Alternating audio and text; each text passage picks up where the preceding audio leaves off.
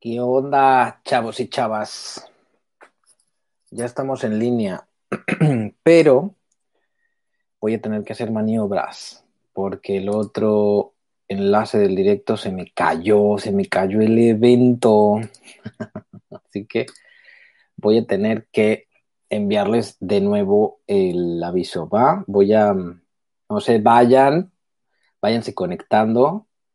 Voy a avisar a todo el mundo que, mm, que tuvimos que hacer un, un cambio de gestiones, ¿vale? Mientras vayan escribiendo, invito a la gente que ya está ahí conectada que me vayan escribiendo en, en los comentarios. A ver, eh, gente, se me cayó el evento en el otro enlace. Si se van a conectar, usen este.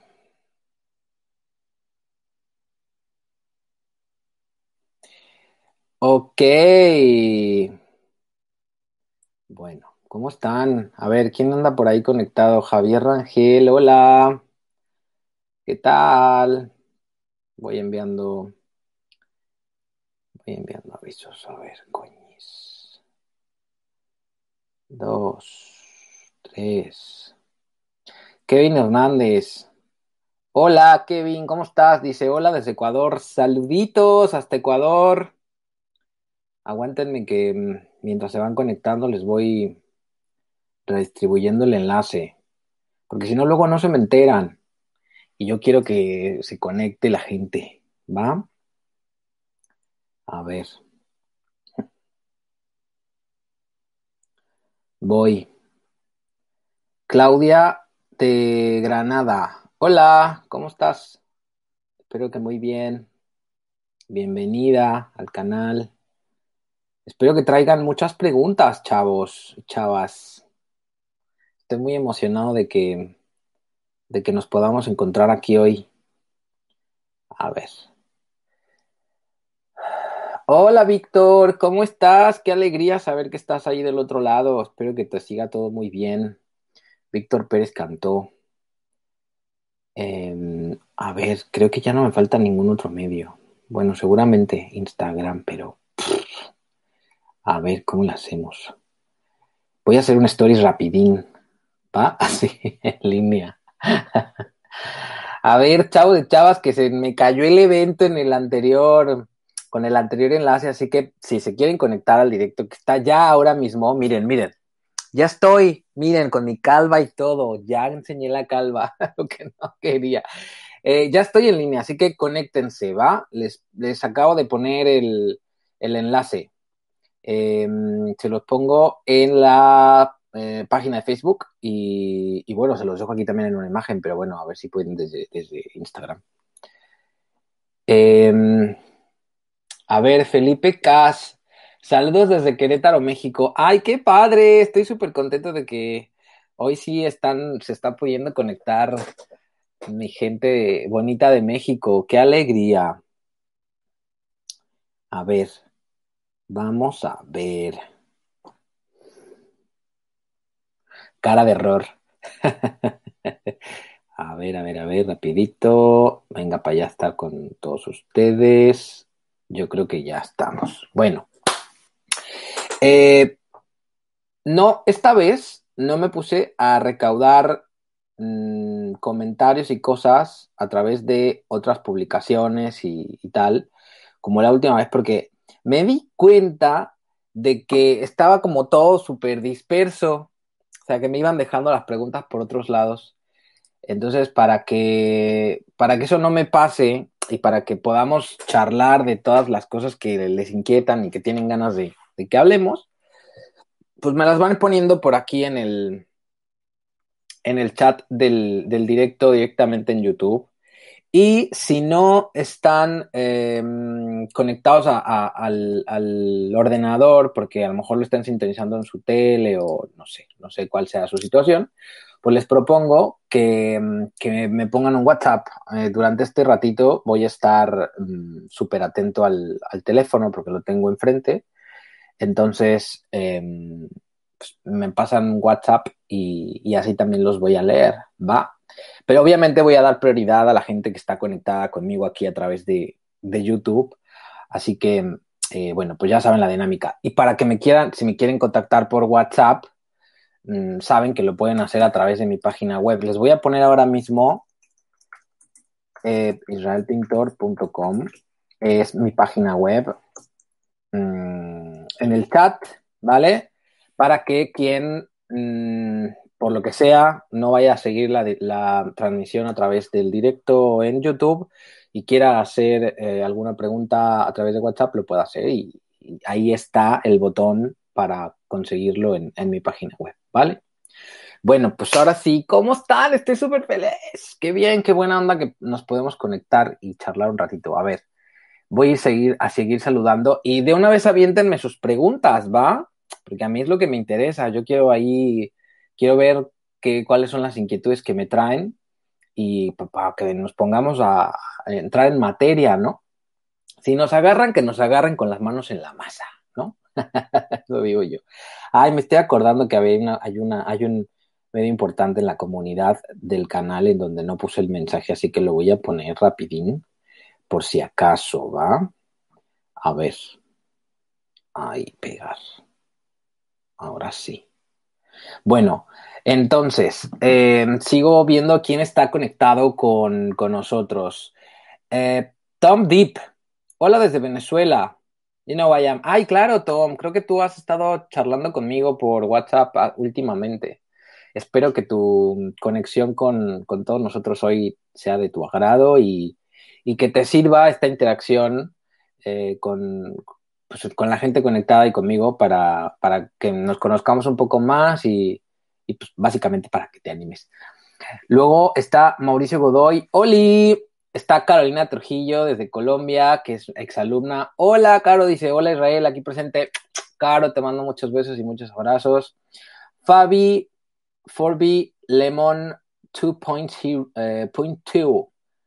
Stan Luna. No entendí. Pero bueno, hello. Em, Christopher Machuca. Hola, ¿cómo estás, Christopher? Hola, Israel, un saludo desde Perú. Pues otro saludote hasta Perú. Qué gustito me da saber que andan por ahí conectados. Otra vez Mauricio Godoy. Hola, compa, pregunta uno, novela sobre salud institucional. ¿Novela sobre salud institucional? Pues ahora sí ya me agarraste en curva, porque no sé, no sé. O sea, ¿quieres que te recomiende una novela sobre salud institucional? Híjole, mano, eso está súper difícil. No sé si voy a poder. Me lo voy a anotar, voy a pensar a ver si se me ocurre algo, ¿no? Eh, y ya empezaron los comentarios así más grandes y, eso es lo que me interesa. Así que agreguen sus comentarios directamente al chat, pónganme preguntas buenas, preguntas que, nos hagan reflexionar a todos acá, ¿vale? Se vale de todo, no voy a juzgar, se vale de todo. ¿Qué voy a decir una cosa? Ah, sí.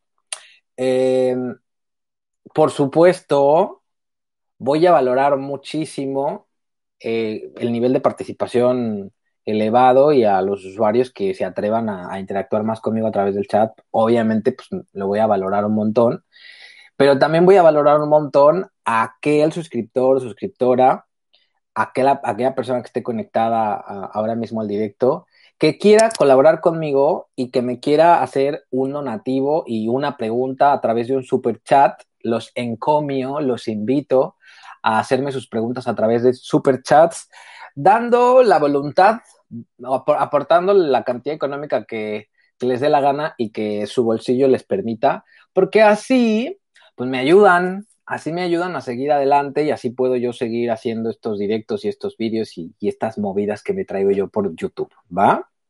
Bueno, a ver, voy a leer alguna de las primeras eh, cuestiones. Leandro Puntin, que es uno de mis actuales alumnos y que estuvo conectado eh, durante el último directo.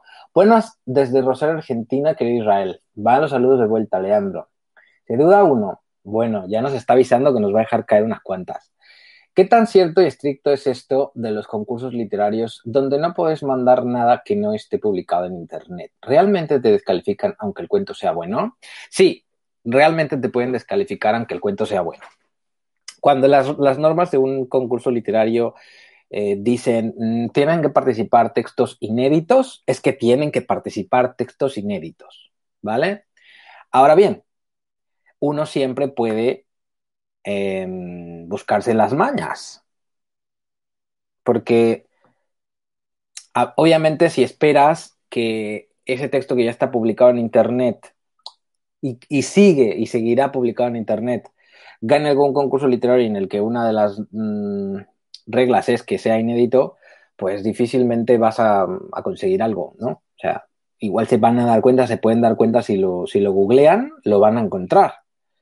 Entonces, yo diría que si el texto se publicó en algún momento eh, y de pronto quieres que concurse en un, en un, sitio y está en tus manos, es decir, tú eres el, el dueño y señor de la publicación porque está en tu blog o porque está en tus redes o lo que sea, pues simplemente quítalo y ya está. Y luego participas en el concurso. Espero haber respondido a tu pregunta. Dice Salvador Chávez, hola Israel, saludos. Tengo un libro casi terminado, pero me miero. Ah, me muero de miedo, será. A que rechacen y lo tiren a la basura porque es mi primer novela. Bueno, pues entonces no hagas nada, así quédate. si te mueres de miedo y, ya está, estás paralizado por el miedo, ¿no? No escribas. No escribas, no publiques, no la envíes. No hagas nada. Seguramente ahí en, en tu contexto y en tus circunstancias estarás siempre tranquilo, siempre protegido. Nunca sufrirás un rechazo y estará todo ok. ¡Clink! Ah, bueno, espero que lo hayas entendido. Ah, José María. Buenos días, un saludo desde La Paz, México. Hola, un saludo hasta La Paz, México. Qué bonito se siente que, mi gente de México esté por acá conectada. Hecho de menos México. Claudia, de Granada otra vez. Primera pregunta, ¿cómo escribir un romance sin caer en lo tóxico o en lo cursi? En lo tóxico no sé exactamente a qué te refieres. Quizá te refieras a que hay relaciones tóxicas y que no, te gusta la idea de, ilustrarlas o de representarlas en la ficción. Eh, y luego lo cursi. Bueno, mm, yo es que no le tengo miedo a lo cursi probablemente porque soy cursi. Pero lo asumo, ¿no? Ahora, una cosa es lo meloso, lo facilón, ah, como el lo, lo, muy sentimentaloide, rollo telenovela, que además todo el mundo sabe reconocer muy bien eso. Y luego están los sentimientos y las emociones, tal cual son. Y yo creo que las emociones y los sentimientos no tienen nada de cursi, son emociones y lo son igual de válidas aquellas que tiran hacia el llanto, hacia el drama, hacia el terror, hacia el, sufrimiento, que además como que creo yo que son como las que más se reconocen muchas veces en la, en la literatura, porque tal vez es con las que más se trabaja, pero también me parece que son igual de válidas eh, las emociones positivas como la ternura, la, ilusión, la esperanza, y yo qué sé, ¿no? Como Mm, sentirse deseado y, contento y lleno de energía y de, ay, es que me llamó, pues, yo qué sé, todas esas cosas son bonitas, ¿no? Supongo que, cuando uno alcanza ese equilibrio entre una cosa y otra, eh, está, está consiguiendo lo óptimo, quizá. De todos modos, bueno, no estaría de más que, porque además todo esto suena como a contar historias de amor, eh, que es en realidad el tipo de historias que más nos gusta contar. Eh, a, que, a que tienes entre manos una historia de amor, ¿verdad, Claudia? Quizá está por ahí la, la cosa. Yo lo que mm, necesitaría es como, pues a ver de qué va, ¿no? de, qué trata, cómo estás intentando abordarla, porque en, función de la naturaleza de esa historia de amor, pues también habría que ver la forma en la que se puede contar, ¿no? La, aproximación que se puede hacer a ella. De todos modos, considera que las historias de amor tienen como ya como unos mecanismos muy, muy elementales, ¿no? Eh, la pareja se conoce, la pareja se seduce, la pareja mm, se termina, se termina aceptando después de, una, de, un tiro, de un tironeo y ya que se aceptó la pareja eh, entra en una especie de, dinámica que tal vez la, desgasta y entonces llega el ocaso del, del amor y entonces llegan las, los, los quiebres, la, me dejó, la dejé, no sé qué, nos separamos y cuando las historias de amor tienen final feliz, pues luego vienen las reconciliaciones y así, ¿no? Casi en todos los casos las historias de amor tienen estas estructuras, aunque puede haber muchas variantes. Entonces, em, yo creo que para conseguir ese equilibrio, pues habría que aceptar que, que, si se quiere contar una historia de amor, se afronte tal cual y no se tengan pudores ni temores, ¿no? De, saber que lo que se está haciendo es contar una historia de amor y que eso hace que expongamos emociones ahí a, flor de piel, digo yo. Alejandro Martínez, hola Alejandro, ¿cómo estás? Alejandro ha sido uno de mis alumnos durante mucho tiempo y, y tiene entre manos una, una novela bien chula que ojalá algún día termine, a ver si, a ver si tengo suerte de verla antes de morir, chavo, porque así como vamos, no sé yo, pero bueno, qué alegría que estés por acá, dice Alejandro. Hola Israel, soy uno de tus huesos colorados, me consta. Tengo una pregunta, ¿qué hago con un mega bloqueo creativo? Justo después de haber acabado un proyecto, ¿es normal que pase eso? Sí, es normal. Bueno, yo no lo llamaría bloqueo, o bueno, no sé, es que no sé si lo estás realmente experimentando así, pero bueno, hoy justamente hablaba de, bloqueos con un alumno, Marcos se llama, eh, está, vive en Madrid, espero que me esté viendo y si no le mando un saludo. Em, y, hablábamos justamente de bloqueo y a veces los bloqueos eh, están relacionados con, con la gestión emocional, con que de pronto estás trabajando sobre algo o sabes que tienes que trabajar sobre algo, que ya te viene algo que a nivel emocional, por la naturaleza de la historia o del proyecto tal, mmm, prefieres evitar. Y entonces al no quererlo confrontar, te vienen los bloqueos. Muchas veces los bloqueos son eso, son desconocimiento de tu realidad interior a nivel de gestión emocional. Eh, pero también puede ser simplemente que al terminar un gran proyecto, un proyecto en el que pasaste mucho tiempo, pues necesites un, descanso, también puede ser. Yo recuerdo que siempre terminando de escribir alguno de mis libros me enfrenté a periodos de, mm, pues, de, de, reposo, de vale, ya, ay, qué bien, por fin acabé, ¿no? De hecho, ahora mismo estoy en una etapa cercana al, a terminar la novela en la que estoy trabajando y que, cuyo proceso creativo empezó hace cinco años. Aunque estoy escribiéndola desde hace nueve meses, eh, empecé con el proceso creativo hace cinco años, entonces mm, empiezo a notar el, peso del, esfuerzo, del tiempo, de la energía, porque los proyectos largos es lo que tienen, que te, pues te cansan, como cualquier trabajo que te cuesta mucho tiempo y mucha energía y mucho, mucho esfuerzo, ¿no? Entonces, casi siempre después de cada de que escribo un libro, tiene que pasar algún tiempito eh, de, relajarme, de vivir, de, digerir la vida y de pronto ya me surge otro nuevo. Tengo que decir que hasta ahora ha sido así, en mi caso, pero uh, creo que ahora no va a ser así. Creo que estoy entrando en una etapa de mi vida diferente. No sé, te, te cuento, te hablo sobre mí un poco como para que lo hagas, eh, que contrastes tu propia situación con, la mía, ¿no? Porque finalmente al no tenerte acá y al no estar hablando concretamente de tu situación, eh, a detalle, pues eh, lo suyo es que lo puedas ver por contraste y viéndolo tú, pues también lo pueden ver todos los demás allí en, el, directo, ¿no? Cuando yo terminaba los otros libros me pasaba eso, necesitaba dejar un tiempo, pero ahora todavía no acabo este y ya sé que tengo por lo menos tres proyectos más en los que tengo necesidad de enfrascarme nada más termine eh, la novela en la que estoy. Pero bueno, supongo que es porque tengo más energía ahora y, que estoy quizá un poco más focalizado, no sé. También creo que tiene que ver con una cuestión de necesidad vital y de mm, lo tengo que hacer porque lo tengo que hacer, ¿no?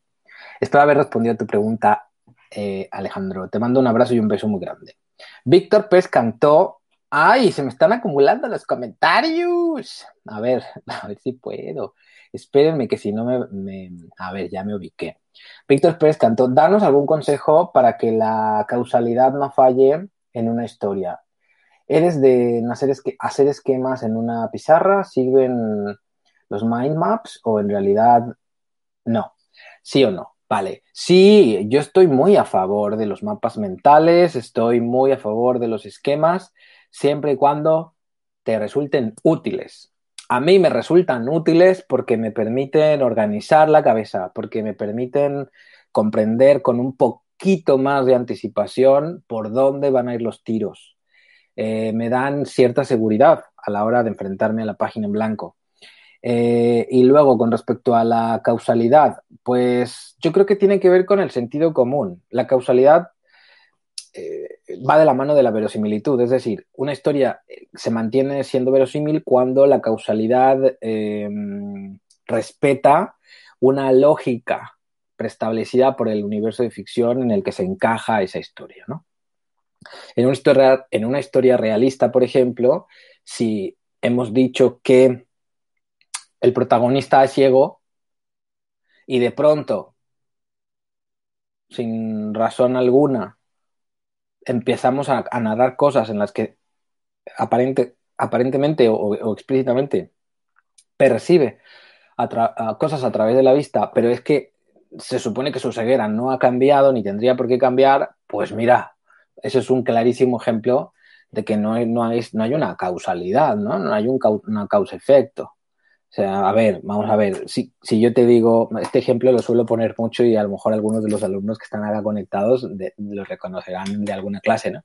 Si yo de pronto cojo esta botella de agua, la abro y te la tiro por la cabeza si te tuviera yo aquí, pues tú no te ibas a, a poner todo feliz, te ibas a acercar a mí, me ibas a dar un abrazo, me ibas a dar un beso en cada mejilla me ibas a dar las gracias y luego ibas a sacar un billete de 500 euros y me ibas a decir, ay, ¿me permites hacerte un masaje en los pies?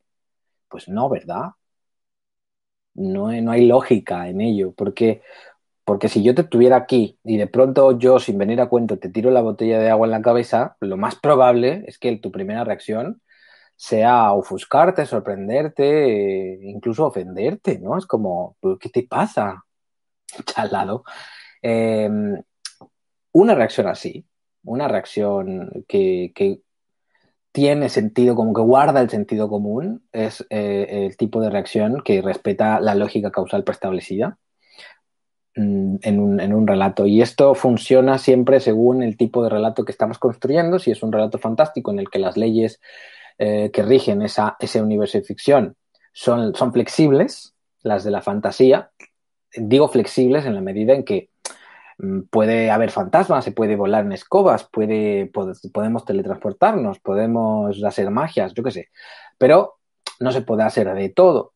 Si ya dijimos que en ese universo, yo qué sé, pues la lógica es que mm, al, chasquear, al chasquear los dos el tiempo se detiene, pues entonces mm, el tiempo no se va a detener si no hacemos otra cosa. O sea, es cuando chasqueamos los dedos ya está, no me muevas el rollo, porque si no, eso, eso, es un caos, ¿no?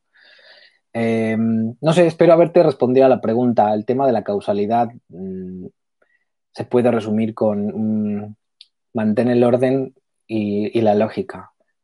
Si pasa esto, entonces esto otro. Es causa-efecto. Y, ese causa-efecto tienen que obedecer a las leyes eh, del contexto en el que sitúas la historia. Luego dice Mauricio eh, Godoy, eh, no le estoy escribiendo. Supongo que te referirá a algo que dijo antes que ya no me acuerdo. Perdóname, Mauricio. Si, si eres tan amable de escribir comentarios con un poquito más de contexto, para que entonces yo pueda em, entender mejor lo que, lo que dices. Luis Enrique Casanova Paredes. A Israel, no sé si podrías comentar alguna novela de Faulkner. Eh, sí podría, si las, si las conociera, si las hubiera leído. Yo no, aún no me he leído muchas novelas de, Faulkner. Mira, empecé a leer hace poco una que ya dejé ahí en, pausa. Básicamente, estaba buenísima, pero no podía seguir con la lectura. A ver si me acuerdo cuál es. Es una super, un, un super dramón del campo A ver si, si tú que, que, seguramente conocerás más las obras de Faulkner eh, y, quizá por eso lo preguntes, te acuerdas. Es como un superdramón del campo que mmm, se muere, se muere un, o se está muriendo un familiar, así, su, creo que el papá o no me acuerdo muy bien quién, que mandan traer un doctor de muy lejos, que es una familia súper pobre y no sé cuántas movidas. La novela tiene como un título de una palabra, me parece. Y está buena, ¿eh? está muy buena, pero uh, no la terminé de leer. Yo creo, por lo muy poquito que leí de esa novela, me estaba gustando, pero para poderte decir algo necesitaría conocerla un poco mejor. Eh, ¿Por qué no nos recomiendas tú una? Estaría padre, ¿no? Si lo conoces y nos digas, oye, léanse esto porque les va a encantar. Dice mm, Directed by, hola, en uno de tus vídeos dijiste que según el ensayo de un dominicano, ah, será Juan Bosch, el cuento solo tiene un hecho. ¿Cuál es el hecho del cuento a la deriva de Horacio Quiroga? Ay, acuérdenme, acuérdenme del cuento. Es que ahora mismo no lo tengo en la mente. Tendríamos que agarrar el cuento aquí en, sesión, leernos el cuento y tal. Es que me leía a Horacio Quiroga hace como siglos. no sé, tendría yo creo que lo leí en 2007 o 2006, ya no me acuerdo el año en el que leí a Quiroga. Entonces ahora mismo no tengo el cuento en la cabeza. Pero, ¿por qué no nos haces favor de recordárnoslo? Ponoslo, ponos ahí en un mensaje. Ah, pues mira, es, va de esto, pasa esto, pasa lo otro, y igual les, ayuda a, reconocerlo. Pero a ver, eh, hace poco les voy a hablar de un cuento que igual eh, así aprovecho y les hago una recomendación chula de lectura, que hace nada leí en, en una clase con uno de mis alumnos eh, de Córdoba, aquí de Córdoba, España, se llama Jorge de Cuervo, un saludito a Jorge, y el cuento es de Liliana Colanzi, que es una boliviana muy joven, que está viviendo, pero parece que en Nueva York, que hace poco leí un libro suyo, eh, el libro Uy, coño, aquí lo tenía. A ver si lo, se los voy a buscar rápidamente en internet. Se llamaba Liliana Colanzi. Aquí está. Y el libro se llama. Ay, ¿cómo se llama? Coñis. Mm. A ver. Aquí, eh, nuestro, nuestro mundo muerto se llama el libro, ¿vale? Librazo. Bueno, pues eh, en, este, en este libro de cuentos hay un cuento que se llama Meteorito y a través, como lo tengo muy fresco, a través de este, de este cuento sí te puedo dar el ejemplo, ¿no? Eh, ojo, spoiler alert, porque si no, no te puedo ayudar, ¿ok? Es un cuento que, que, da, eh, que narra eh, un encuentro con, del tercer tipo con, con, con seres de otro, de otro, planeta. Se llama Meteorito. Y entonces eh, nos, nos, nos, narra como un, un, hombre de familia bastante norteamericano, bastante um, rural y muy de mente muy cerrada, eh, que es divorciado, que está tomando una pastilla para perder peso y que um, no puede dormir. Eh, de pronto tiene una experiencia esa noche que no puede dormir, tiene una experiencia muy rara, se le abre una puerta y, ve, y ve, después de despertar a su mujer, a la que, por cierto, le, tienen como un poco de tirria porque es racista y su mujer es negra, eh, los dos terminan viendo el meteorito. Entonces, no, no, te voy a revelar, no les voy a revelar el final del cuento para que vayan y lo lean, pero leyendo el cuento y después contrastándolo con lo que te acabo de decir, pues seguramente vas a poder entender mejor cuál es el suceso, ¿no? En este, en este cuento, el, el, el suceso, el hecho único del cuento es ese acontecimiento fundamental de eh, el, la noche, ¿no?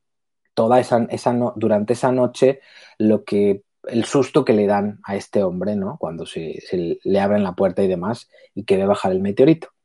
Y el desenlace, eh, digamos, el agregado a, a, este hecho único es eh, lo que sucede a la mañana siguiente porque tiene pendiente hacer una cosa que en apariencia no es tan importante, pero de, en realidad es muy, muy importante y que tiene que ver pues, con todas las cosas que se le vienen a la cabeza a él durante esa noche en la que le dan el gran susto. ¿no? Y lo que termina sucediendo ahí al final de, esa, de ese mandado que tenía, del que tenía que encargarse al día siguiente, eh, se reconoce eh, cuál puede ser la razón por la que le habían venido a dar el, el susto, ¿no? Por la noche. Pero ese hecho único está ahí sintetizado. Léelo, léanlo todos, se los recomiendo porque está buenísimo, es uno de los cuentos eh, mm, contemporáneos que he leído últimamente y que me voló la cabeza y que me lo pasé súper genial. Y además Liliana Balanci es una gran eh, narradora, está súper interesante. Espero haberte ayudado. Mira, me voy a, voy a buscar el cuento de, Horacio y, en una de esas, pues, volvemos por acá y, y hablamos eh, al respecto. Es ¿Sigues otras técnicas? Dice Víctor Pérez Cantó. No sé de qué técnicas te refieres, querido. Mauricio Godoy, soy virgen en la escritura. Anda. Bienvenido. Leandro, duda dos. En el corazón del actor de Poe, ¿se podría decir que en el clímax y el desarrollo termina cuando mata al viejo y se deshace del ojo malo y el resto puro desenlace? Yo diría que sí. Buena observación. Mauricio Godoy, soy pobre. Yo también. Bienvenido al club. Torcidos Agrios. Buen día. ¿A qué edad empezaste a escribir? Ah, creo que empecé sobre los. Así como, como formalmente, profesionalmente, porque ya me estaba formando, ¿no? O sea, porque ya estaba estudiando de manera autodidacta, aunque sea, pero ya lo estaba haciendo. Pues yo creo que como a los 18, 17, 18, pero en realidad escribir no profesionalmente, sino por, por gusto y por necesidad y por mm, tener que vincularme ahí al ejercicio de escritura, pues desde antes, desde niño. Yo siempre he sido un niño muy solitario que necesito de los diarios y, los uso un montón, así que, pues, no sé, desde los ocho, siete, por ahí. Ay, me pierdo. José María, ¿cómo decirte, cómo decirle a tu familia que quieres ser un escritor y abandonar la universidad? ¡Ay, qué pregunta! Es como salir del armario del, escritor. Muy buena pregunta, José María, y creo que ya me la habías hecho. Eres tú, ¿verdad? El que me la hiciste hace unas semanas en otro, contexto. Pues a ver, em, si esto implica dejar lo que ya estás, pues habría que sentarse a hablar muy seriamente con tus padres, pero antes de, de hablar con tus padres, yo te diría, ya hablaste seriamente contigo. O sea, tú ya estás completamente, absolutamente seguro de que quieres enfrascar tu vida en esa dirección, de que, de que, eso es lo que quieres hacer con tu vida y de que es lo que te apasiona y lo que te hace feliz. No tienes ninguna duda no te está pasando, o sea, plantéatelo y respóndetelo, ¿no? No te está pasando como, como cuando descubres alguna cosa que te llama mucho la atención y dices, ay, qué padre sería cantar, o qué padre sería hacer esto, qué padre sería lo, hacer lo otro, pero lo, lo tienes como un hobby y no tanto como es que quiero ser cantante profesional. Piénsalo. Si ya has pasado por allí, ya superaste esa etapa, pues yo diría que antes de tomar ninguna decisión, le chingues bien y bonito es decir, te apliques mucho e intentes aprender por tu cuenta si no puedes contar con la ayuda de, una formación profesional em, o, tomando clases en algún lugar, que lo hagas de manera autodidacta y que busques participar en algún premio literario. Eh, gana uno, dos, tres premios literarios, aunque no sean grandes, que sean, pero que sean premios literarios que te ayuden a reafirmarte en tu, en tu vocación y a demostrar a ti, a demostrarte a ti mismo que tienes talento, pero también que sean, que sean recibos, papá, que sean recibos y que, mira, mamá, papá, pues aquí está, ¿no? O sea, dense cuenta, me, lo estoy tomando en serio y, no estoy dejando de hacer lo, otro que me obligáis a hacer, ¿no? O otro que me, que, que se empeñan en que, en que haga para que no me muera de hambre pero es que resulta que a mí eso que estoy haciendo no me gusta nada, no me hace feliz y no me satisface. Em, ¿Podríamos hablar al respecto? ¿Podríamos...? Es que realmente me gusta esto y, no sé, he ganado estos premios, estoy, estoy haciendo cosas y, yo quiero seguir por este camino, ¿no? También te sugiero que antes de, dar ese paso de hablarlo con, ellos, em, intentes averiguar si vas a cambiar de carrera, por dónde te vas a poner a estudiar formalmente esto que te interesa estudiar y, para ejercer, ¿no? Depende mucho de cuál es, de dónde vives, en qué país estás, cuál es el camino en términos académicos que puedes seguir. Porque si estás en México, por ejemplo, que no sé si es el caso, pues ya hay mm, licenciaturas, ya hay eh, espacios académicos en los que te puedes enfrascar académicamente en este territorio. Entonces, antes de que les digas algo, tú asegúrate de ya tener más o menos claridad sobre para dónde vas a tirar, por dónde y cómo y qué y qué quieres conseguir, ¿vale? De todos modos, esto da para mucho. Espero haberte ayudado en algún sentido. Eh, Mauricio Godoy, si el texto lo publicas en Facebook, ¿qué, Mauricio? Si el texto lo publicas en Facebook, ¿qué? Pues te leerán tus amigos, ¿no? Carolina Trujillo, jajaja. Eh, Tom Deep, ¿cómo definirías el término culebrón? Porque he visto que muchas historias que contemplan de forma muy superficial las relaciones románticas son igualmente tildadas de culebrones. Bueno, eh, en términos más o menos como vulgares o como de mm, eh, populares, más bien, los culebrones no son otra cosa que melodramas genéricamente hablando, en términos de subgénero literario, un culebrón es un melodrama. Entonces, si lo que quieres es entender qué es un culebrón, busca la definición de melodrama. Ahora, si eres latinoamericano, no te hace falta, has crecido consumiéndolos toda tu vida. Eso es un culebrón. Escritora eh, Liliana N. Eh, hola Liliana, felicidades, gracias por compartir. Gracias a ti, te mando un beso y un abrazo. María Daniela Costa, Hola, un saludo desde Ibagüe, Colombia. ¡Ay, qué bien! Saludos hasta allá. Mauricio Godoy otra vez. Me cuesta. ¡Ay, cuántos comentarios! a ver si llego. a ver, que me pierdo, me pierdo, me pierdo. Uy, es que claro, se me actualiza esto y ya. Madre mía, bueno, bueno, gracias por todos los comentarios que me están haciendo, pero yo de pronto me pierdo, ¿eh? Son muchos. Uh, a ver, ¿qué me acaba de llegar? a ver, Leandro, Leandro Puntin. ¡Ah, qué bonito! Siempre es argentinos. Muchas gracias. Yo también eh, soy tu fan, Leandro. Muchísimas gracias por tu apoyo. A ver, chavos, no sé, es que estoy un poco perdido con los, con los comentarios. Voy a ver si soy capaz de ubicarme. Mm. Eh, me, cuesta abordar, dice Mauricio Godoy, me cuesta abordar mi proyecto. He escrito muchos poemas y en España y Francia les gustaron. Ah, pues qué bien, qué padre, pero no sé, ah, ¿qué, es lo que te cuesta? No, sé, a lo mejor si eres un poco más específico te puedo ayudar. Estoy aprendiendo las técnicas de escritura. Ánimo, sigue adelante.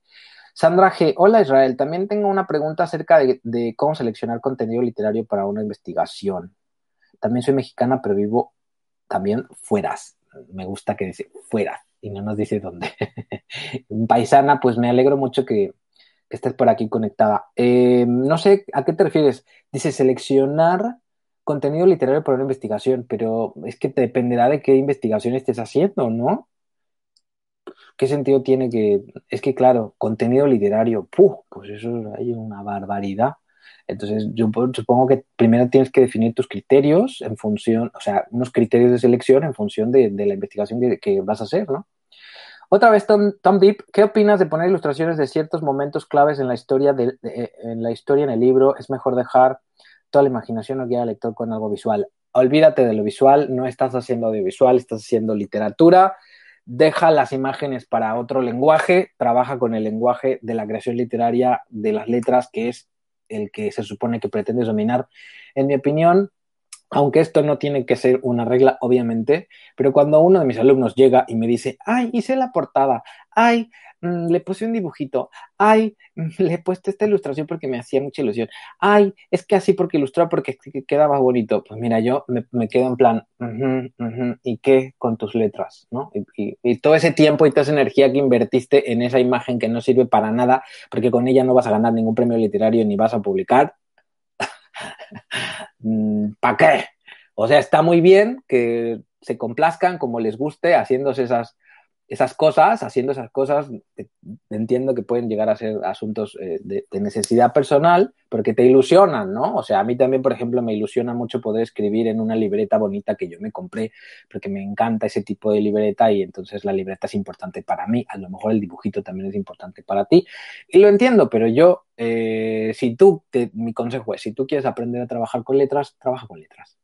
Déjale las imágenes a los profesionales de las imágenes. Em, Carolina Trujillo, una historia de amor también puede ser de desamor y eso le quitaría lo cursi como tal. No, no necesariamente. Una historia de desamor puede ser profundamente cursi si tú quieres. Felipe Cas, saludos Israel, espero todo bien por allá. Eh, bueno, sí, gracias por, preocuparte, se siente bonito saber que les interesa saber cómo estoy. Felicidades por todo lo que nos enseñas. Ay, muchas gracias. Eh, encontré una fotografía de mi, de mi abuelo. Ah, qué padre pero no sé la historia completa. Puedo inventar algo para un cuento, ay, para un cuento, pero ¿cómo puedo despersonalizarme de mi abuelo? ¿Despersonalizarme? No, no sé si estoy entendiendo la palabra. No sé, no sé si entendí qué es lo que querías decir. ¿Quieres decir cómo puedes, cómo puedes escribir algo al respecto dejándote inspirar por eso sin que, sin que estés escribiendo la historia de tu abuelo o algo así. No sé, es que no sé si entendí mm, eso. De todos modos, a ver, creo que no hay peor forma de enfrentarse a la literatura que tiene que ver contigo y con tu vida que aquella en la que te niegas a ti mismo que estás haciendo literatura inspirada en tu vida o en personas allegadas a ti. Entonces, a lo mejor con eso ya te lo he respondido todo. Claire FG, respondo a alguien mm, respetando que a quien le gusten las historias de amor, pero creo que se aprende más abordando historias que nos obligan a otros temas, investigar ámbitos que nos obliguen. Em, bueno, eh, no sé, me dejó. ¿Ustedes entendieron? Yo no sé si entendí. Supongo que lo que quiere decir es que Claire prefiere otro tipo de historias, no necesariamente las historias de amor, porque con las historias que no son de amor aprende otras cosas. Está bien, está padre. A mí sí me gustan mucho las historias de amor, la verdad. Eh, pero eso no significa que no me gusten otro tipo de historias.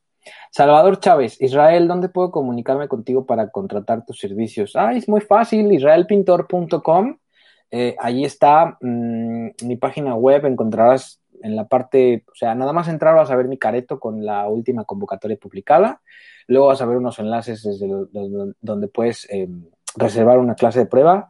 Eh, y más abajo encontrarás toda mi oferta formativa, están allí todos mis cursos. Y desde la misma página de inicio ya encontrarás un botoncito verde para que me escribas por WhatsApp y me, pongas, eh, me digas, hola, quiero trabajar contigo y, y ya. Y entonces nos ponemos a, a la orden en cuanto hagas el pago de tu curso, del curso, o sea, que hayas visto ya cuál es el que quieres hacer y hagas el abono del curso, pues tan, tan fácil como eso, buscamos espacio en mi agenda, te digo, mira, mm, dependiendo también dónde estés, en qué, en qué parte del mundo te encuentres y cuál sea la diferencia horaria, pues te diré, ah, oye, pues mira, tengo estos huecos libres, este, nos vemos tal día, te viene bien y ya, y entonces nos ponemos en agenda, te mando unos correos para coordinar nuestros encuentros, que sepas con qué vamos a, qué herramientas vamos a trabajar, etcétera.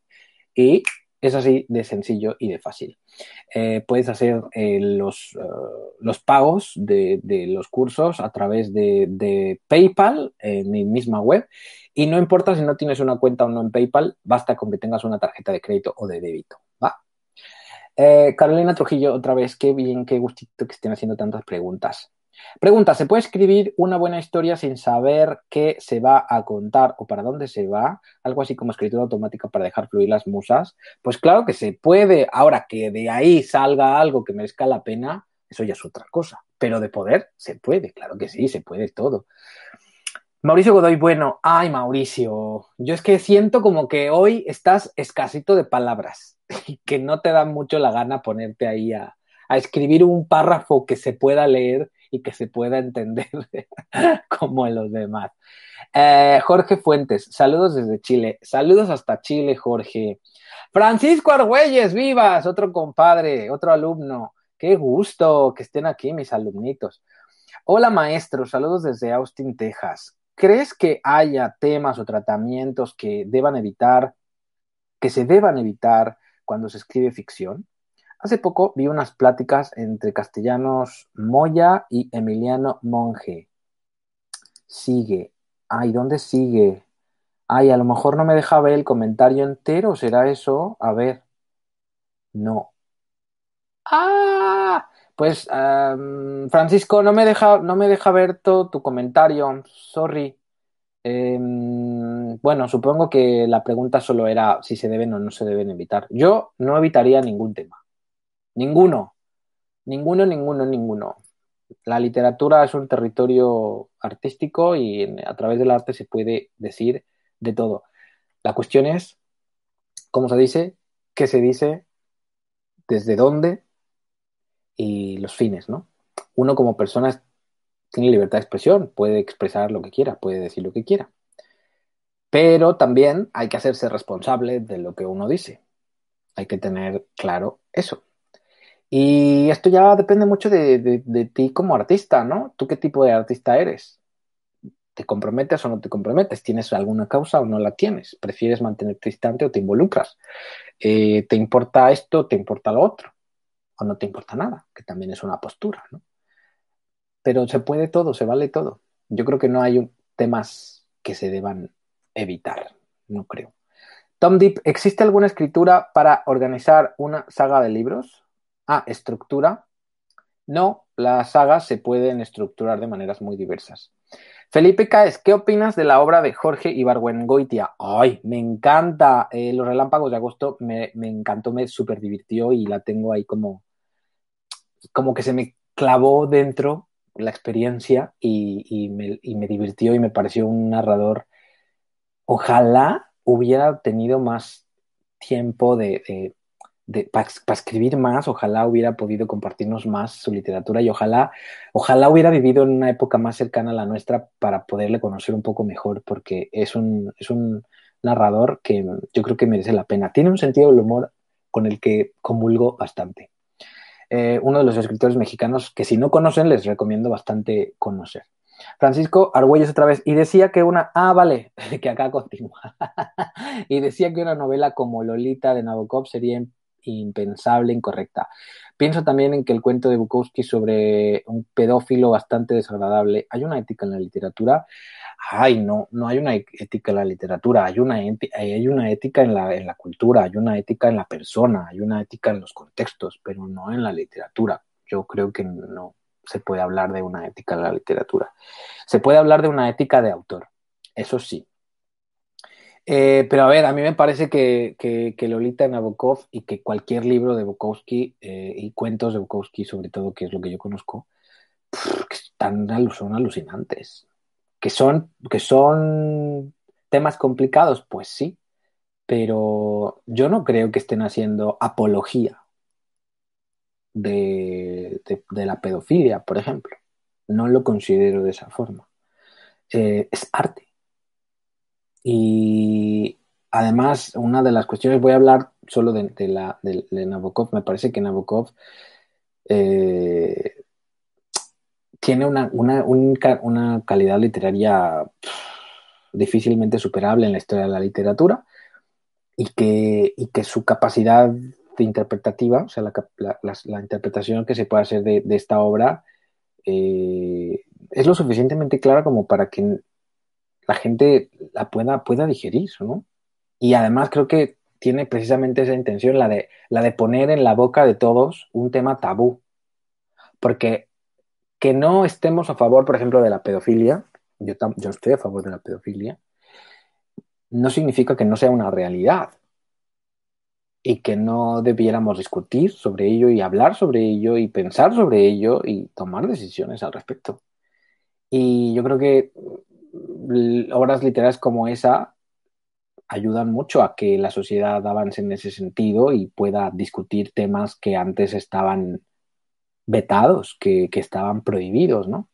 Yo, por ejemplo, ahora me estoy metiendo en un berenjenal porque me estoy escribiendo una, una novela eh, bastante calientita en la que pretendo construir una visión sobre la homosexualidad en las Sagradas Escrituras, en la Biblia, y estoy poniendo ahí frente a frente dos cuestiones que parecieran irreconciliables, ¿no? La, religión católica, concretamente, y la homosexualidad. A ver, ¿cómo te nos comemos eso, no? Entonces ya, pues con eso ya te lo he dicho todo. Yo estoy a favor de que se traten todos los temas posibles. Eh, Dan, uh, Dani Quitina. Hola, soy demasiado nueva, suscrita hoy. ¡Ay, qué bonito! Bienvenida. Muy bienvenida seas. Oigan, quien no esté suscrito, ¿qué está esperando? O sea, a ver, párenlo todo. Párenlo todo porque esto es, esto es importantísimo que lo sepan, ¿vale? Aquí hay ahora mismo, dice esto, que hay 47 personas conectadas que se detenga el directo y que todo el mundo atienda a esto que tengo que decir ahora. Mis estadísticas de YouTube dicen que el 70% de la gente que ve mis vídeos todavía no está suscrita al canal. No lo entiendo. No lo entiendo. Si tú que me estás viendo ahora, que estás siguiendo este directo, todavía no estás suscrito a mi canal,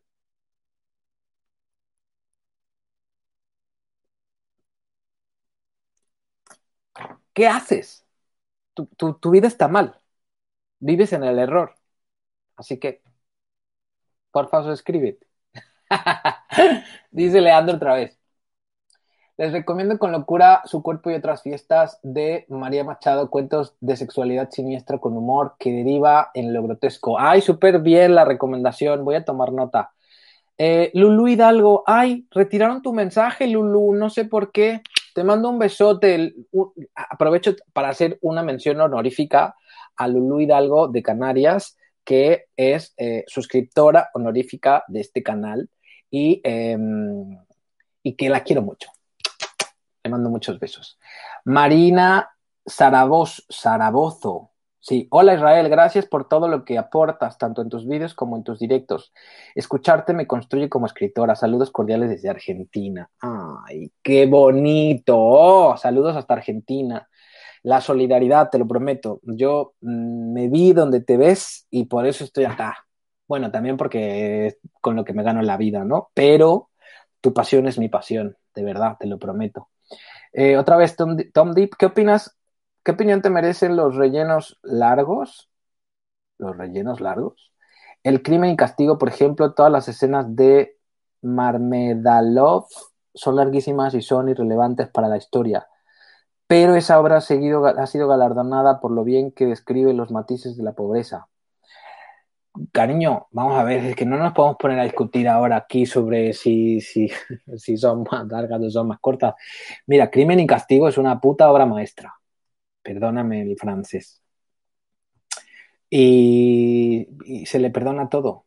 Bueno, es que no hay nada que perdonarle, nada, absolutamente nada. Es una joya, punto, se acabó. Y podemos decir algo parecido de, Ulises, por ejemplo, que es igual un tocho, pero es una obra maestra. Ya está. Que a algunos nos parece que le sobra la mitad o más de la mitad, es irrelevante porque el autor quiso que la obra fuera así. Habría que plantearse por qué. Eso es lo que habría que plantearse más bien. ¿Por qué los autores deciden que las obras deben ser tales como son? Tal y como son. Carolina Trujillo también, otra vez, mensajes que no, sé por qué se, eliminan. Eh, qué bueno que encontré este canal. Me sorprende que al ser nueva, justo hoy que recién suscribí, llegue temprano aquí. ¡Ay, qué bueno! Bienvenida, de verdad. Espero que, te lo pases muy bien y que aprendas mucho. Sigue, eh, o sea, escarba entre los vídeos que seguro vas a encontrar un montón de cosas que te pueden gustar un montón. ¿Qué tipo de historias te gustan? Ay, pues de todas. Supongo que el único el único requisito que le pido a una historia es que sea muy buena. Nada más.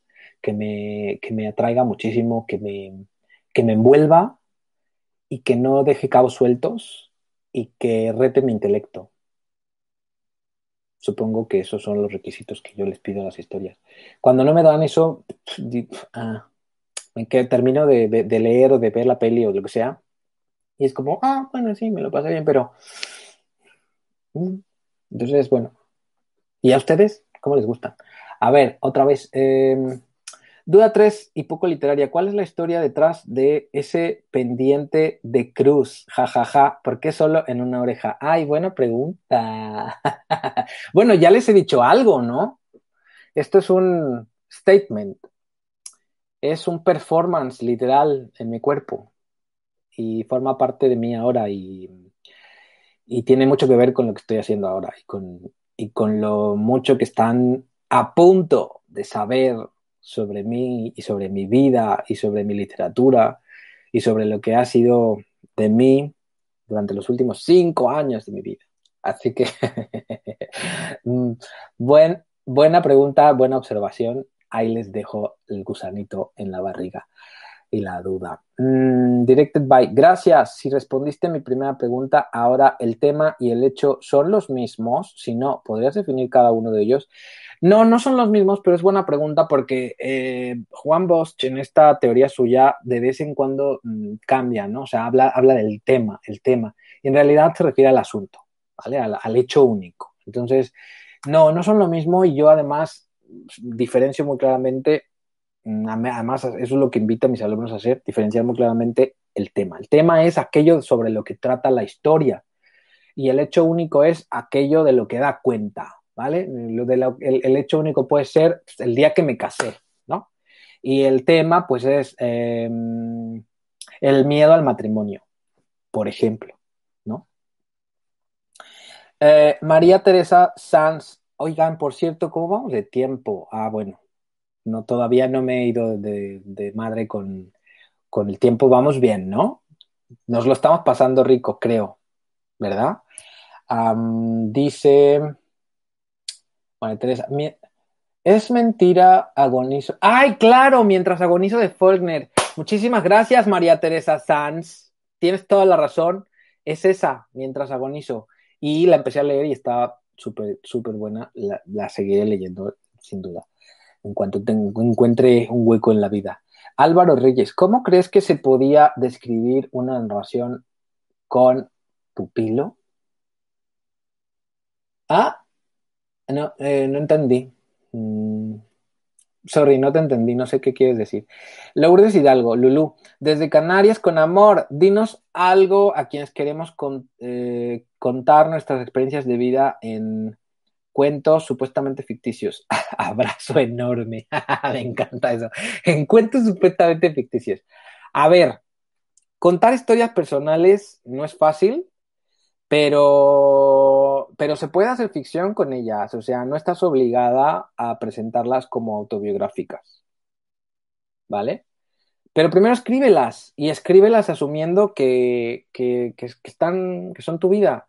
Ahora, Luego, cuando las quieras publicar o las quieras presentar ante el mundo, pues no, nadie te obliga a decir que son autobiográficas y eso es completamente irrelevante, así que no te, no te angusties por ello, ¿no? Y eh, finalmente lo que importa es la historia, lo que la historia es capaz de decirle al mundo. Entonces, eh, yo te invitaría a centrarte ahí en eso, no tanto en, Supongo que la pregunta va por, cómo lo gestionamos a nivel interior, ¿no? Pero ya lo estamos haciendo, Lu. Es que para eso a veces hace falta un poquito de acompañamiento y un poquito de retroalimentación y tal, porque es todo una cuestión de, gestión emocional y tal. Entonces, es una... es valor, es echarle, es echarle ovarios, es echarle huevos, es ponerse y, y saber y aceptar qué es lo que, está, lo que se está haciendo, ¿no? Juan Carlos Fernández. Hola Israel. Hola. ¿Cómo crear una ciudad ficticia dentro del mundo real? Pues imaginándola, supongo. O sea, ¿qué es lo que quiere decir? Estamos en este mundo, ¿no? Y de pronto decides que existe Aquacity, por decir, que es una ciudad debajo del mar. Eso es. Pues yo qué sé, así busca algunos, algunos detalles, algunos aspectos de la vida real, de este mundo real en el que vivimos, que te sirvan para ubicar esa ciudad o ese, ese sitio fantástico o, ficticio, ¿no? Eh, no sé si estás queriendo decir con ficticio fantástico o no, porque es que pues, esa ciudad pues, puede, puede ser como el eco de cualquiera de las ciudades que ya existen, ¿no? Y ya está. Incluso puedes escribir la historia sabiendo que en realidad te refieres a tal ciudad, por ejemplo, Sevilla, pero nunca dices que es Sevilla. Y ya, y no pasa nada. No sé, es que no sé si tu pregunta tiene que ver con el hecho de que no quieres que se sepa qué ciudad, en qué ciudad pasan las cosas, que puede ser, o si tiene que ver con, con, con, la inquietud de, oye, ¿se pueden inventar ciudades fantásticas e incrustarlas en este mundo real en el que vivimos? Pues claro que se puede, en la literatura se puede de todo. Um, uy, a ver, me pierdo, es que me pierdo. A ver, a ver, a ver, a ver.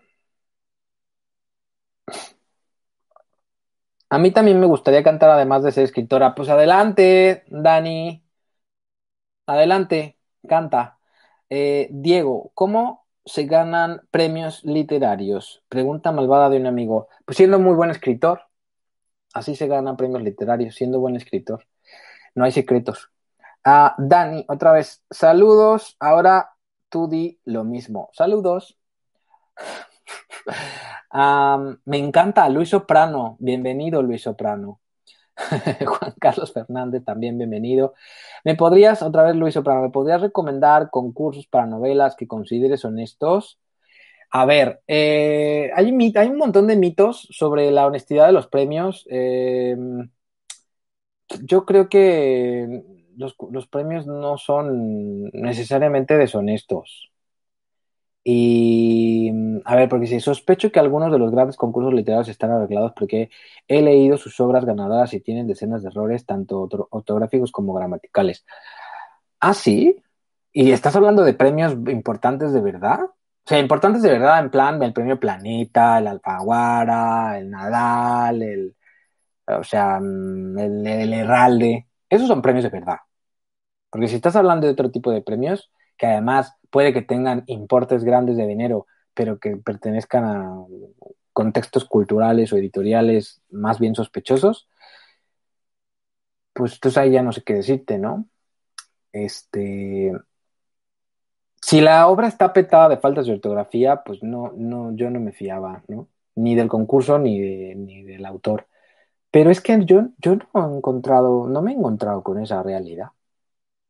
Yo cuando voy a leer a un premio Herralde, digo, ostras, claro, por eso es premio Herralde. Así. Em, ¿Me podrías recomendar? Bueno, si quieres concursos, vete a escritores.org, creo que así se llama. Es una página web muy importante que utilizamos todos los escritores del mundo para estar un poco al día, mes a mes, sobre em, los concursos literarios que se convocan para ese mes. Entonces, eh, allí puedes investigar y te puedes meter en todo, de todo, averiguar cuál te encaja mejor. Me gustaría no ser invisible en tu vista para que me saludes. Dani, te llevo saludando no sé cuánto tiempo, Chihuahua. No sé qué quieres que haga allá. Saludos desde Venezuela. Pues órale, saludos y besos hasta Venezuela. Mauricio Godoy, le cuento, yo hice muchos poemas y estoy en dos proyectos de novelas. Ah, ok, fenomenal. Otra vez. Pues, me alegro mucho por ti, Mauricio. Álvaro Reyes, ¿cómo crees que se pueda describir una narración con pupilo? Esta ya la había leído y me la volví a repetir igual. ¿Con pupilo? ¿Qué quieres decir? Describir una narración con pupilo. Es que mi no entender, sorry. Eh, no sé, no, se colgó y ya se descolgó, se volvió a colgar y a descolgar y a colgar. Ay, está, está viendo problemas con el directo. ¿No, ¿No les está llegando bien la señal? ¿O, es solo Dani? Si es solo Dani, también decírmelo, por favor. Eh, Carolina Trujillo, hay que saber para dónde se va para que haya una buena historia. No, no, no siempre. Yo hay, hay historias en las que no siempre he sabido hacia dónde voy y el resultado termina siendo bueno. Pero también es verdad que en gran medida no tener una, una dirección o un rumbo fijo lo que trae como consecuencia es que terminemos perdidos o no terminemos en ningún lado. Por ejemplo, a mí hay un, hay un video que es uno de los videos que más les gustan, sobre Rulfo, en el que Rulfo decía que, que, él para escribir necesitaba escribir, o sea, para un cuento de cinco páginas escribía 60. Ah, ya me dio hipo. escribía 60 básicamente porque no sabía hacia dónde iba a ir, o sea, o qué iba a contar o qué tenía dentro de sí. Y, y esas 60 páginas le ayudaban a, a, sacar de dentro de sí pues todo lo que tuviera que. Y, ella, y luego su trabajo era más como de arqueólogo, ¿no? De, ponerse a ver allí de esas 60 que, que se dónde estaba el cuento, ¿no? Y se quedaban cinco, cinco magníficas páginas que no necesariamente nacieron en el orden ese en el que dijo, ay, aquí estas cinco páginas me las quedo tal cual en este orden y aquí me, y ya está el cuento. Así no funcionan las cosas generalmente, ¿vale? Tom Deep, si tengo planeado publicar en más de un idioma, debería evitar los modismos coloquiales eh, de mi lengua, aunque sienta que eso le quite rareza a los diálogos, riqueza a los diálogos. No, no deberías hacer eso porque eso evidentemente dota de una riqueza muy especial a tu, a tu trabajo. Así que no, eh, déjale eso a los traductores, que los traductores se hagan pelotas y resuelvan ellos como, como de, tienen que resolver. A ver, Mauricio Godoy, te cuento, yo de Argentina estoy escribiendo dos novelas, una tiene que ver, ay mano, con ese ámbito laboral y otra sobre el ámbito policial. Me cuesta, pero ya va a ser algo. Se puede llevar, vale. Eh, Mauricio, te lo digo desde el respeto y desde el cariño.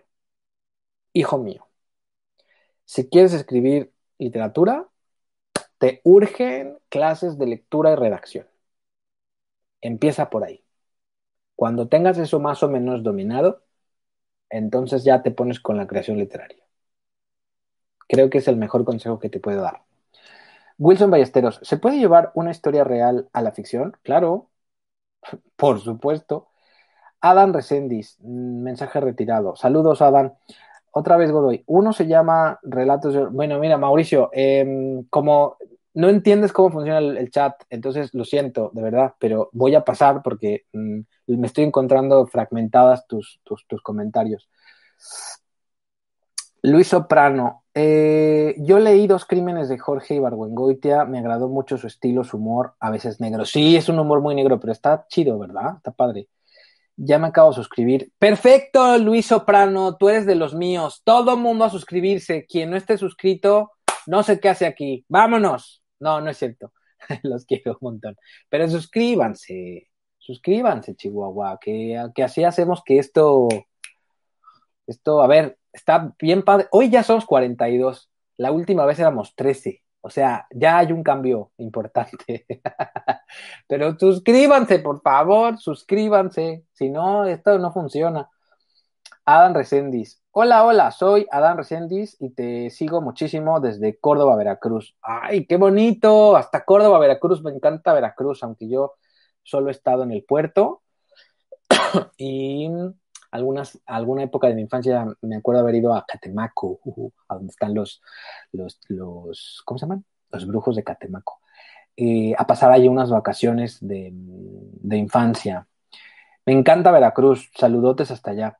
Tom Deep, el, pap, el Papa habló a favor del matrimonio gay hace un mes. Tenlo presente para tu obra. Sí, pero no.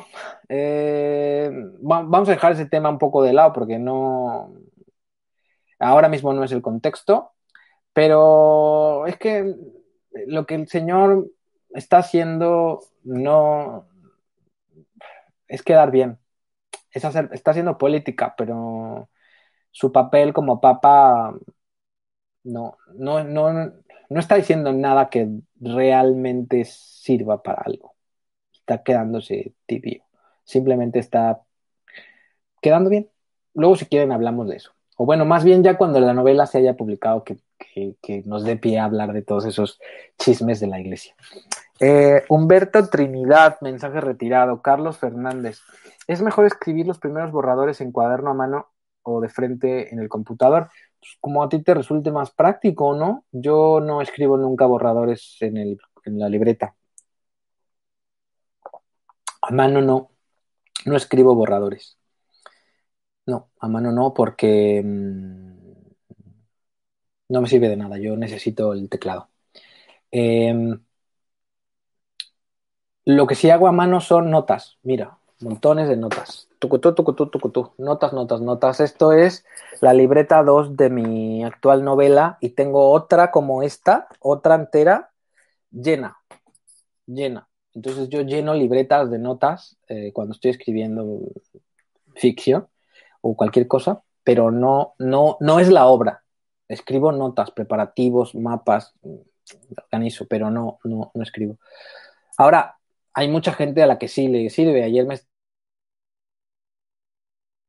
Andro, que, que está por acompañándonos, que a él le vino súper bien eh, escribir un borrador a mano y le ayudó bastante a contener su, su flujo, entonces, o sea, que eso le permitió trabajar como en, en corto. A lo mejor te viene bien, pruébalo, pruébalo y, y saca conclusiones personales. Bueno, de verdad, les agradezco muchísimo, muchísimo, muchísimo, muchísimo, muchísimo. Tanto nivel de participación, estoy súper feliz. Voy a empezar a cortar, voy a empezar ahí a, despedirme porque ya llevamos una hora de directo. Hoy, domingo, como son, suelo hacer todos los domingos, trabajo, entonces eh, de pronto se me quedó un poquito libre la tarde y como tenía planeado eh, venir a encontrarme aquí con ustedes hasta que acabe el año a través de directos, no quise dejarlo pasar. Pero de verdad que cuando ya me conecté acá, llegué ya medio cansado. Entonces, pues bueno, vamos a, empezar a, a, cortar, como dice mi marido. me voy a ir yendo. Dice otra vez Tom Deep, digamos que quiero publicar un libro en donde algunos personajes son personas reales como políticos y celebridades que están vivas.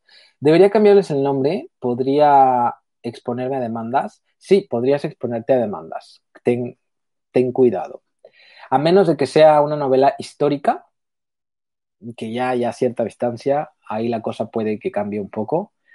Eh, pero sí, ten cuidado, ¿vale? Yo en tu lugar de, o sea, se puede hacer una crítica directa y, y, además, si es un personaje público y reconocible, te puedes trabajar al personaje haciendo que sea, que tenga los rasgos de esas personalidades a las que quieres eh, representar a través de tu ficción sin necesariamente utilizar sus nombres y te conviene hacerlo. Humberto Trinidad, llegué tarde y es la primera vez que te veo en un directo. Muy buena iniciativa de tu parte. Estaré más al pendiente de tu canal. Gracias.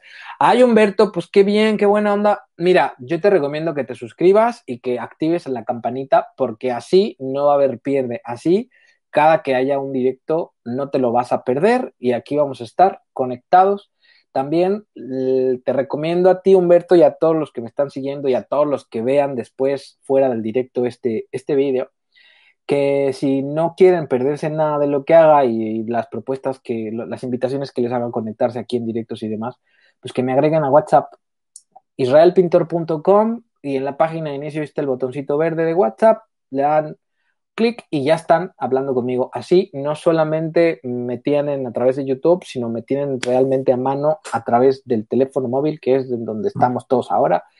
Y, y así, seguro, seguro, seguro, no te pierdes nada.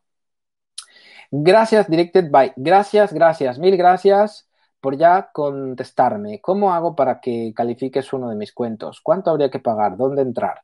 Para obtener retroalimentación de cualquiera de los cuentos, y esto va para Directed By, pero va para todo el mundo, si quieren que trabajemos alguno de sus cuentos eh, en clase, todo es tan sencillo como que abonen una sesión, ¿vale? Y esa sesión la pueden abonar ya sea a través de los ejercicios de escritura o a través de la consulta al doctor narración. Quizá lo más sensato sea eso, a través de la, de la consulta del doctor narración.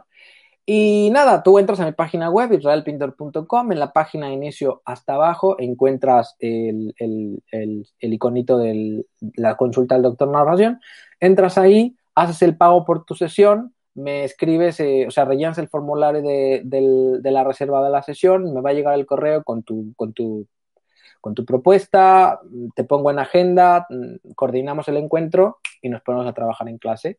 Es así de simple y mmm, puedes hacer tantas reservas como tú quieras. Eh, Dice Lulu Hidalgo, suscribirse. Sí, yo también estoy a favor, suscribirse. Luego dice eh, Adam Resendiz,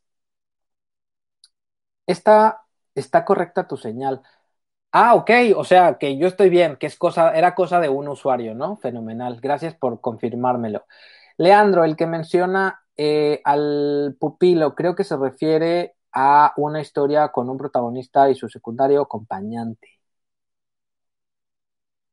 Ah, pero es que ya no me acuerdo la, cómo era la pregunta. ¿Se puede narrar una historia que describa un pupilo? Es que algo así. Es que de, de, todos modos no era como muy clara, ¿no te parece, Leandro? La pregunta era como un poco.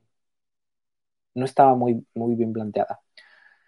Alejandro Martínez, eres una gran persona, gracias por enseñarme todo lo que sé, así que en 2021, si no tenemos otra pandemia, te debo un gran regalo. Gracias, Maese. ¡Ay, qué bonito! Se siente todo su amor y todo su cariño. Cariño va de vuelta, Ale. Juan Carlos Fernández, no sé, eliminado. Luego dice, eres, ay, a ver, coñis. Eh ya me perdí, ya me perdí. Ay, señor. Mm, ah, es mejor escribir los primeros borradores. Ah, no, eso ya lo leímos. Ay, a ver, a ver. Es mejor para practicar con muchos cuentos antes de iniciar una primera novela. Es altamente recomendable. Sí. Tom Deep, ¿has leído Psicoanalista de... No, me la han recomendado. Dicen que está buena, ¿no? Dicen que está buena, no, no, no la he leído, pero sí me, la han, me han hablado de ella varias, varias personas. De John Katzenbach, ¿no?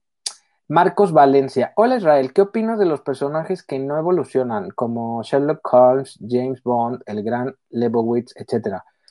Pues están bien, son, un, tipo de personaje, pero te refieres a, las, a sus obras, a sus obras canónicas, ¿no? De o sea, por ejemplo, Sherlock Holmes en, en en las, novelas que vieron hacer al personaje, no en luego toda la ficción que se ha desarrollado posteriormente en torno al personaje, ¿no? Porque, por ejemplo, James Bond también ha creado como un, un, un mare magnum de aventuras que no paran, ¿no? Eh, son personajes como, como Homero, como Bart, como todos los de los Simpson, que están ahí, que siempre son los mismos, ¿no? Pero que sean los mismos en todas sus aventuras, en todas sus historias, no significa que no evolucionen, que no experimenten cambios o, evoluciones en esos contextos de, narrativos en, los que se incrustan. Ojito con eso. Luis Soprano, gracias por responderme. Ya apunté la página que recomendaste, la obra donde encontré los errores. Fue ganadora del premio Alfaguara. Ándale. Bueno, pues si ya la vas a quemar, la completa, ¿no? A ver cuál fue me sorprendí muchísimo y mi desilusión fue gigantesca. Ay, pues yo me quiero enterar. Yo me quiero enterar. Ahora, como, como tú te hayas tomado por errores ortográficos una cosa que era premeditada por el autor, entonces es que no te estás enterando de nada. ¿Vale? Me cuesta a mí creer que un premio Alfaguara, sinceramente, mmm, caiga en eso. Pero te voy a dar el beneficio de la duda ¿por qué no nos dices quién es? y así lo podemos ir todos a comprobar. Evelyn Chango. Hola, saludos desde Cuenca, Ecuador. Te admiro mucho, eres excelente. Ay, muchas gracias, Evelyn. Juan Carlos Fernández, ¿cómo leer como un escritor? ¿Cuántos libros lees al año? ¿Está bien leer un libro al mes? Sí, un libro al mes está bien. Sí. Eh, ¿Yo cuánto leo? Pues no sé, ya, ya llevo muchos años que no llevo la cuenta. Antes llevaba la cuenta. Era así como de estos frikis que hacían sus listas y decía, ay, este año leí tal, tal, tal. Ya no, ya simplemente leo lo que me apetece. Pues no sé, supongo. Mmm, es que depende, depende del, tiempo que dedique a la semana a, las clases y a escribir.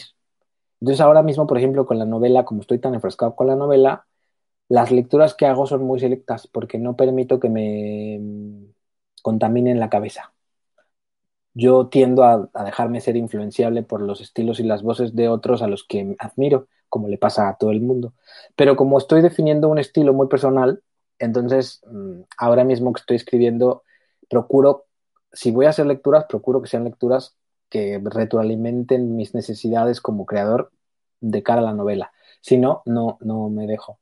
Pero cuando no estoy escribiendo, pues yo qué sé, me puedo leer un libro en dos o tres días y ya estoy con otro y así, ¿no? Con un poco más de, un poco más de ritmo.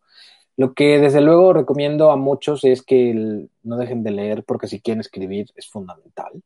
De hecho, yo creo que se entra primero por la lectura y ya después de mucho leer se aterriza en la, en la escritura. ¿Y cómo leer como un escritor? Muy buena pregunta. Te recomiendo para eso un vídeo en mi canal que se llama así, Leer como un escritor. Míralo y luego lo, lo charlamos si quieres. Gracias por tu dedicación y gracias a ti, Lulu. Te mando muchos besos. Julieta Lourdes Romero, ¿puedes sugerir un par de libros autobiográficos interesantes? Sí, me voy a permitir hacer una recomendación. Em, pues esto va a quedar así medio mal, ¿no?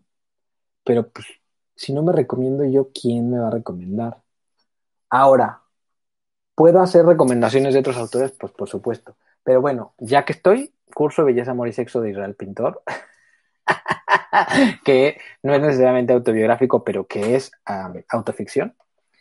Y me parece a mí que algunos libros de José Agustín, me parece que era, no sé si era el rock de la cárcel, déjenme ver, a ver, José Agustín, Agustín, a ver, libros. La tumba Ah, de, perfil. La tumba y de perfil me parece que son los libros eh, de José Agustín, que son de corte autobiográfico. Ahí se los, se los dejo caer. Eh, el amor del revés de Luis G. Martín, que por cierto ganó este año el Herralde, también es de corte autobiográfico. Y a ver que me acuerde. Bueno, si me acuerdo sobre la marcha de alguno, se los digo, pero ya, ya tienen ahí alguno. César. Ah, ay, no. ¿Dónde está? Juan Carlos Fernández, ¿para los cuentos también tomas notas o los escribes de frente sin estructurarlos y sin hacer un resumen o sinopsis? Depende, eh, la, obra me lo pide. La obra concreto me lo pide. Sea, si, la obra me dice esto, eh, entonces procedo de una cosa y si no, procedo de otra. Em, si pienso en los últimos cuentos que he escrito, he hecho pocas notas, sí. En los últimos sí, he hecho pocas notas. Pero la novela no. Por ejemplo, ahora en la novela estoy haciendo un huevo de notas. César Narciso, buen día. Una pregunta: ¿qué opinas de la primera persona con el tipo de eh, presente en la novela? Que mola muchísimo, me encanta. Quiero escribir un cuento, dice Adam Resendis, eh, de una jirafa que quiere volar. Ya tengo toda la trama completa, hasta una obra de teatro, guiñol y marionetas gigantes. ¿Cómo empiezo? Tú empezaste la casa por el tejado, ¿no? Ay, Adán, pues mira, ¿qué te digo? Esto necesita de, un consultorio, así que ¿por qué no nos encontramos en línea? Búscate al doctor Narración en mi web y resérvate una sesión y lo trabajamos con mucho gusto. Eh, César Narciso, bueno, ya, ya no me escriban más porque si no mm, voy a pasarme la noche entera aquí, ¿vale? Ya, gracias por sus participaciones. Voy a ver si soy capaz de llegar a terminar de leer lo que ya me han puesto aquí. Y, pero si me escriben más, pues ya voy a tener de pronto que cortar a la media, ¿vale? Em, ¿Qué opinas? Ah, no, Jonathan Nava mm, Sánchez. Libros para aprender a escribir teatro, drama que veas eh, que sean para ti los mejores. Mm, buena pregunta. Hay un libro de Robert McKee que se llama, eh, es nuevo, es, se llama El diálogo, me parece. Espera, ahora te lo digo. Robert McKee libros. Aquí, libros. Se llama, sí, el diálogo, dialogue, ¿vale? Eh, y me parece que es un libro que te ayuda mucho en, un sentido dramatúrgico, porque si hay algo que importa en el teatro son los diálogos. Entonces, eh, ese es un libro que te recomiendo mucho. Hay otro autor español, ah, Luis Alonso, no, Luis Alonso de Santos no es.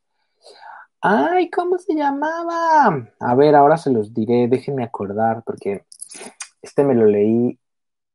San, Luis de Santos, de Santos, pero de Santos qué? A ver. De Santos, dramaturgo. Ay, mi memoria de Tefal, de los Santos, me parece que es quizá. Luis Alonso de Santos. Gracias, Google. Y este señor tiene algunos, algunos manuales increíbles, fundamentales.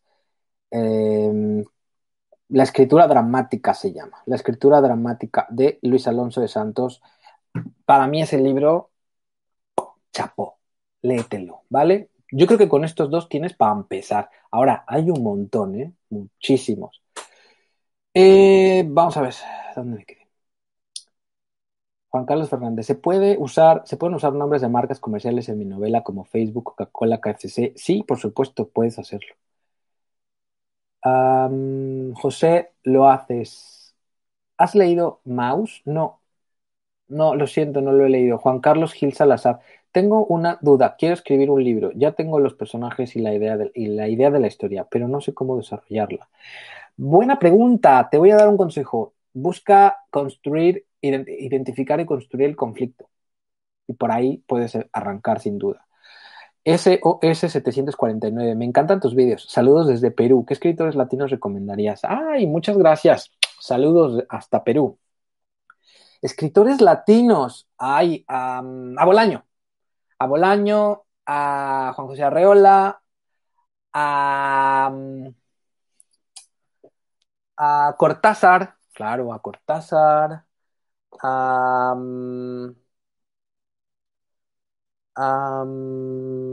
a, Rodrigo Fresán, a Samantha Schweblin, por favor, ven, Dios bendito, lean a Samantha Schweblin. Vayan corriendo a leer a Samantha Schweblin. A Juan Pablo Villalobos.